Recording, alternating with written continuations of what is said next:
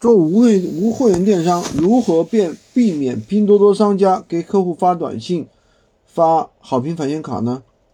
呃，其实很多人现在都在玩无货源电商，比如说做闲鱼、小红书、抖音等等，都会选择啊把拼多多作为货源，通过信息差来赚取利润。但是呢，其实拼多多啥都好，可能会遇到包裹里面放这个拼多多好评返现卡。与发短信给客户的情况，为什么呢？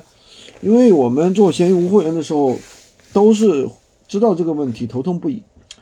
那我就讲我们在闲鱼卖货过程中的一些实战经验，给大家讲一下。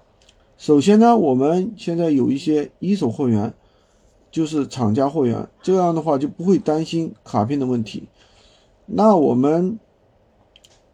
嗯，现在其实一手货源有很多了，有 iPad 投影仪、打印机，啊，电脑，还有家具等等等等，太多了。所以第二个呢，就是我们的多多的高佣货源。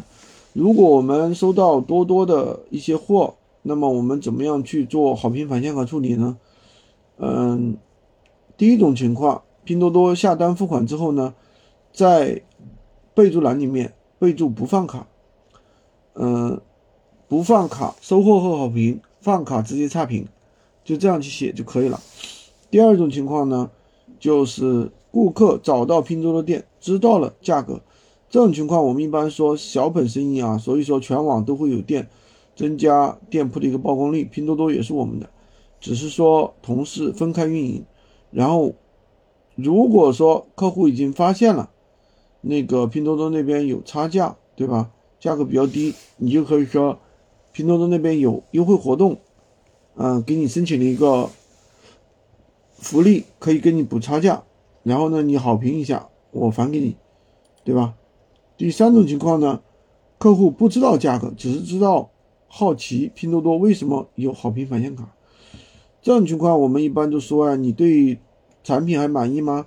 满意的话，我们小本经营，给我一个好评，我返三元给你，顾客呢也是会愿意的。嗯，如果说那个客户收到了短信，那怎么去说，对吧？